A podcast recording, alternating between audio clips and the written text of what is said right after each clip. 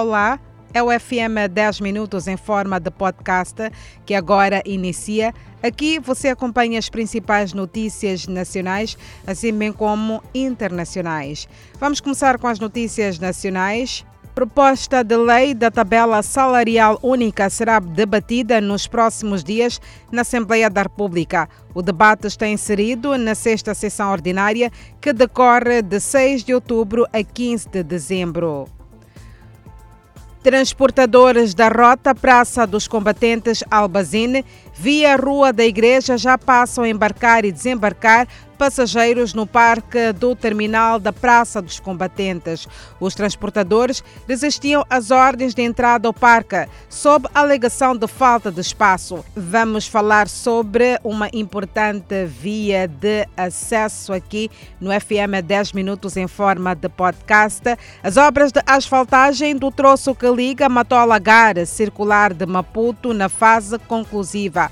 Os munícipes aguardam com expectativa o término das obras.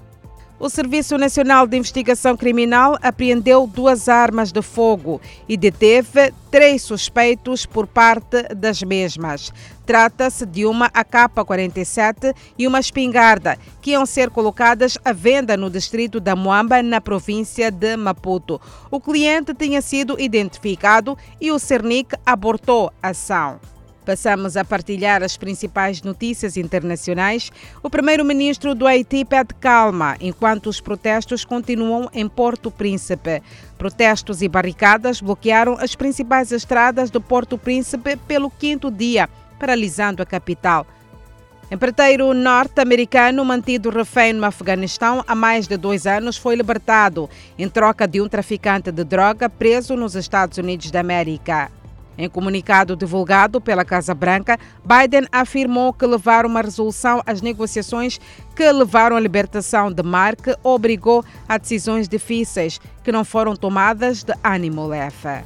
Quanto a nós, carinhosamente esperamos por si. Até lá, fique bem.